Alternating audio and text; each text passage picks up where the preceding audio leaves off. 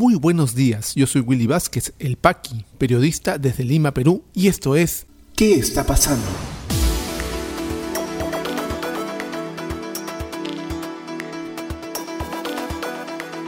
Estas son las noticias de hoy, lunes 3 de mayo de 2021. Presidente Francisco Sagasti anuncia la llegada de 700.000 dosis de vacuna Pfizer cada semana. Se inicia el proceso de tachas a postulantes del Tribunal Constitucional en el Congreso de la República. Abril fue el peor mes de la pandemia por COVID-19 para el Perú.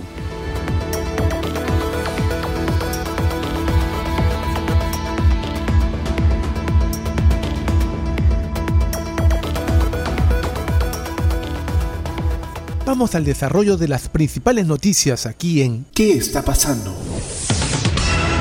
El presidente de la República, Francisco Sagasti, anunció ayer que a partir de la próxima semana llegarán 700.000 dosis de Pfizer semanalmente al país para completar el esquema y el programa de vacunación que están eh, realizándose en el Perú. Informa RPP Noticias.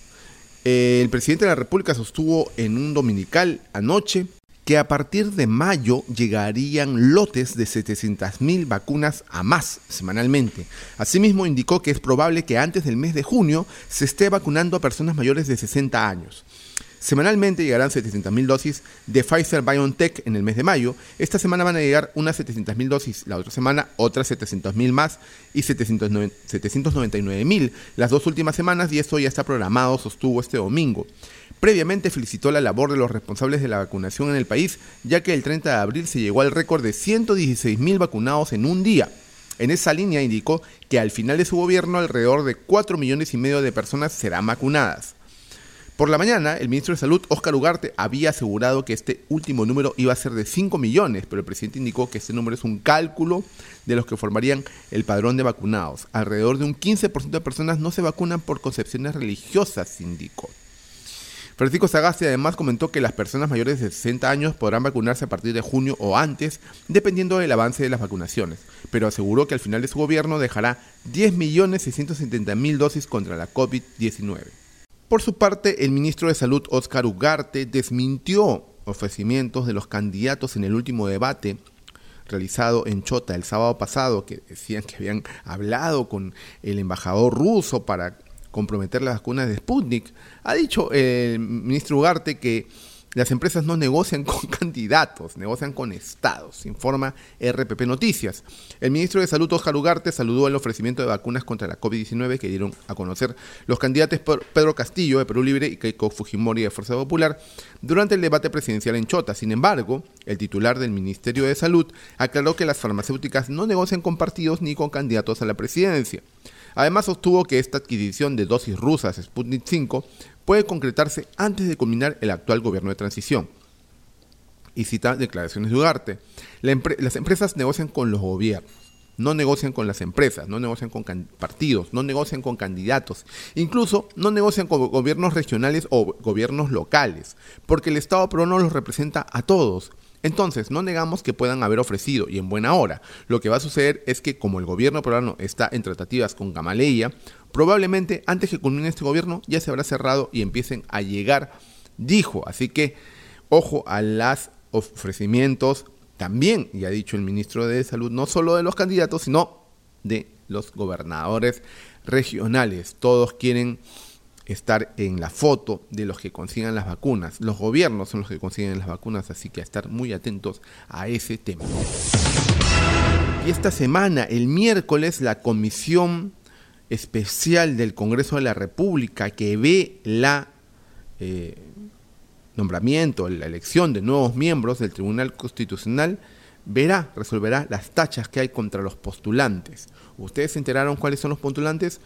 Imagino que no nosotros tampoco, porque es justamente lo que estamos reclamando a este proceso. No hay claridad. Claro, está publicado en la página web.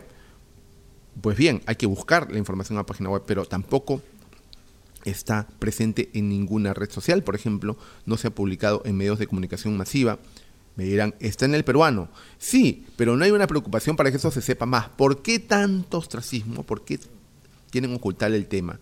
¿Por qué no hacerlo mucho más público? Si tienen las medidas para hacerlo, tienen los recursos para hacerlo. Es raro, y lo vamos a ver ahora, porque hay tachas importantes y hay nombres que nos suenan y nos dan un nos llaman la atención, por decirlo menos, que estén intentando volver en algunos casos o ser miembros en otros del Tribunal Constitucional. Informa el diario La República. El miércoles 5 de mayo, la comisión especial encargada de la selección de los nuevos miembros del Tribunal Constitucional sesionará para verificar las tachas interpuestas contra algunos de los postulantes a este colegiado, según informó su presidente Rolando Ruiz del partido Acción Popular y cita declaraciones de Ruiz. Esta semana estamos haciendo la resolución de tachas presentadas contra los postulantes. Cada uno de los miembros de la comisión tiene en sus manos todos los documentos, explicó el legislador Ruiz. De acuerdo al nuevo, cronograma, el periodo de resolución de tachas va del 1 al 10 de mayo. O sea, solo nueve días para realizar las tachas. La Secretaría Técnica del Grupo de Trabajo, Tania Roas, recalcó que en vista de que los asesores están laborando desde el 1 de mayo, se tiene previsto culminar el miércoles. El pasado 29 de abril, el ex defensor Walter Albán sostuvo que sería muy peligroso que el actual Congreso, al que calificó de deslegitimado, elija a los nuevos miembros del TC. Agregó que el concurso no pasa ningún estándar de objetividad y nosotros le sumamos el estándar de eh, claridad, de transparencia. ¿no? El Diario Correo informa que seis aspirantes al Tribunal Constitucional pueden ser excluidos. ¿Quiénes son ellos? Esperanza Jovita Díaz Silva, María del Pilar Dolores Tello, Willy Ramírez Chavarri, Fernando Alberto Calle Hayen, Juan José Blosieres Massini y Vicente Rodolfo Walde Jauregui. Solamente les voy a contar de tres casos para tener en cuenta y les voy a compartir en los chats de distribución que tenemos en WhatsApp y Telegram el documento en donde pueden ver la lista completa de postulantes. Y vamos con estos tres señores que nos han llamado la atención en una rápida revisión. Fernando Calle Hayen. Él ya se ha desempeñado como miembro del Tribunal Constitucional en el pasado.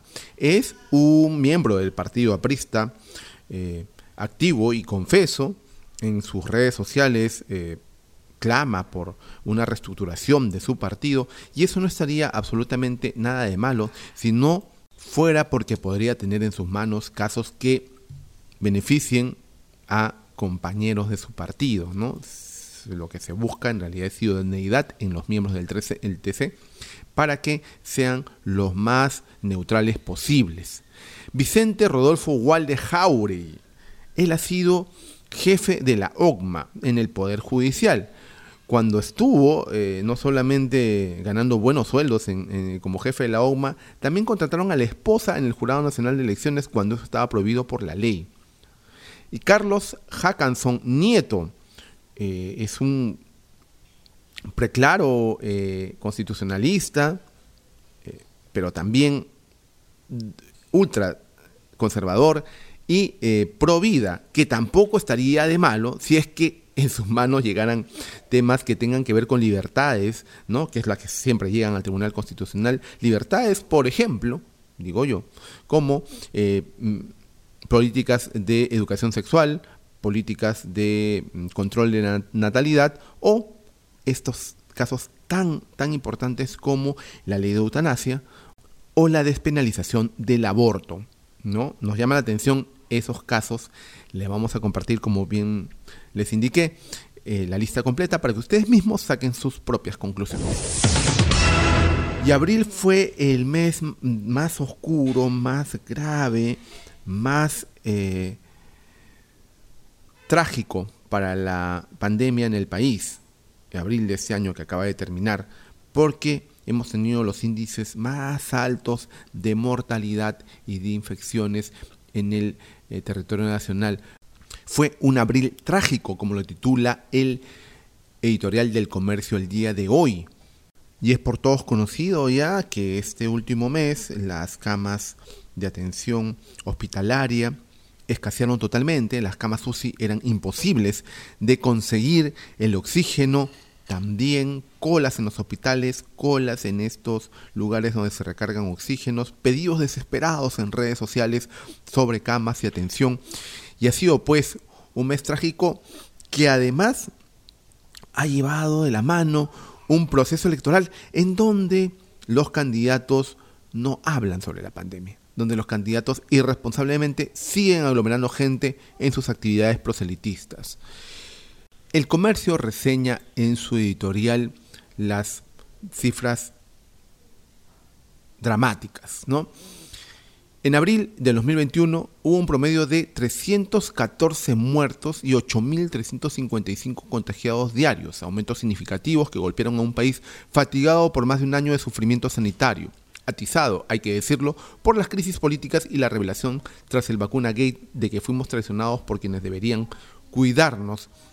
Si a eso le sumamos también el boicot permanente por fines políticos de ciertos sectores que han hecho contra la vacuna de Sinopharm, habiendo tenido ya 20 millones de dosis aseguradas, solo llegó un millón por todo este escándalo de la vacuna Gate y por supuesto de algunos eh, médicos, asesores, de candidatas que este, dijeron que la vacuna pues era eh, más bien no inmunizada, sino daba más COVID, ¿no? Señor Bustamante, lamentable realmente que nos ponen en jaque como país.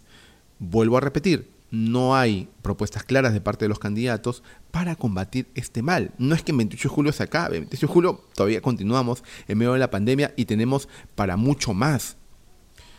Pero la luz al final del túnel comienza a verse, borrosa y lejana, pero se comienza a ver, porque eh, las muertes de adultos mayores se reducen, se han reducido ya las muertes y los fallecimientos por COVID-19 de adultos mayores. ¿Gracias a qué? Gracias a la vacunación gracias a que estamos vacunando ya a nuestros eh, mayores. El diario La República informa que los decesos por toda causa se vienen reduciendo notablemente en los adultos mayores de 80 años a más, tras el avance de la vacunación con el COVID-19. El ingeniero Juan Carvajal de Open COVID Perú afirmó que en este grupo etario las muertes han bajado un 13%, y es que el promedio diario pasó de 302 el 10 de abril a 263 el 30, justo en, la en el mes de vacunación. Dicha reducción también se ve en otros grupos de edades, como los de 70 a 79 años y de 60 a 69. Resaltó Carvajal tras un análisis de los datos del Sistema Informático Nacional de Defunciones INADEF. Las defunciones de los adultos mayores han disminuido principalmente en Lima metropolitana, donde el 45% de los adultos mayores de 80 años a más ya se han vacunado. En el caso de Lima se ve una caída muy notable en los decesos. Esto nos está indicando que el incidiendo más en la vacunación territorial, esta curva va a seguir bajando. Claro, porque la vacunación ha empezado en Lima y luego esa curva se va a ir bajando y la disminución notable en las regiones donde comienza a avanzar mucho más la vacunación.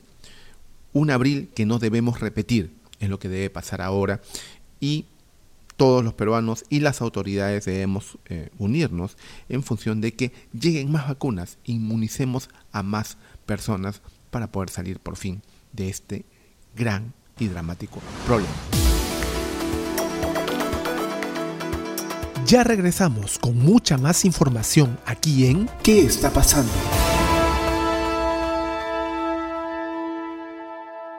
Y este podcast llega a ti por un gentil auspicio de La Mamina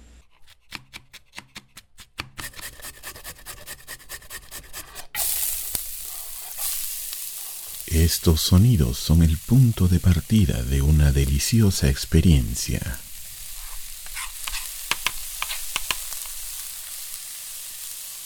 La mamina, lasañas, pais y más. Cocina casera en tu mesa. La mamina, el amor se come.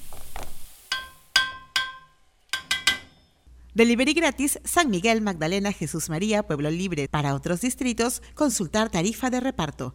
Llámanos al 910-833-575. Continuamos con mucha más información aquí en ¿Qué está pasando? ¿Qué está pasando rumbo a la segunda vuelta? Según última encuesta de Ipsos, distancia entre candidatos se acorta. Pedro Castillo obtiene una intención de voto de 43% y Keiko Fujimori de 34%. Agrupación Victoria Nacional de George Forsyth, César Acuña de Alianza para el Progreso y el Partido Popular Cristiano anuncian respaldo a candidatura de Keiko Fujimori. Perú Libre y Fuerza Popular no llegaron a un acuerdo sobre los cuatro debates propuestos por el Jurado Nacional de Elecciones. ¿Qué está pasando en la economía? Congreso de la República promulga ley sobre negociación colectiva en el sector público, norma aprobada por insistencia determina todo tipo de condiciones de trabajo y empleo. Ministerio de Economía informa que la ejecución acumulada en inversión pública en abril fue la más alta de los últimos 20 años. Gobierno tiene plazo hasta hoy para publicar reglamento de ley que permite retiro del 100% de fondos de la CTS. ¿Qué está pasando en las regiones? En Arequipa, esta semana se inicia vacunación a mayores de 80 años de los distritos de Mariano Melgar, Miraflores, Caima y Socabaya. En Puno denuncian que tablets que recibieron escolares de Uyacachi no funcionan debido a falta de internet. Escolares siguen lecciones de aprendo en casa a través de la radio. En Apurímac, gobierno regional destinará presupuesto para la adquisición de plantas de oxígeno para andahuaylas y chincheros. COVID-19 en el Perú. La situación actual de la enfermedad en el país, según los datos del Ministerio de Salud, es la siguiente. A la fecha, son 1.810.998 casos confirmados con 1.685 casos las últimas 24 horas y 337 fallecidos. Se han dado de alta a 1.754.905 personas, continúan hospitalizadas 14.630, lamentablemente han fallecido 62.126 peruanos y vamos inmunizando ya 1.000.000 134.349 compatriotas.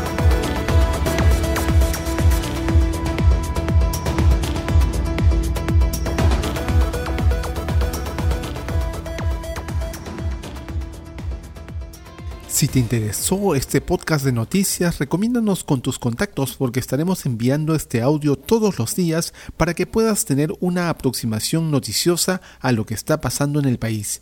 Suscríbete a nuestra lista de distribución en WhatsApp y compártelo. Puedes seguirme también en mis redes sociales de Facebook, Twitter y YouTube como Willy Vázquez El Paqui o visita podcast.elpaqui.com. Muchísimas gracias por llegar hasta aquí. Nos escuchamos en cualquier momento.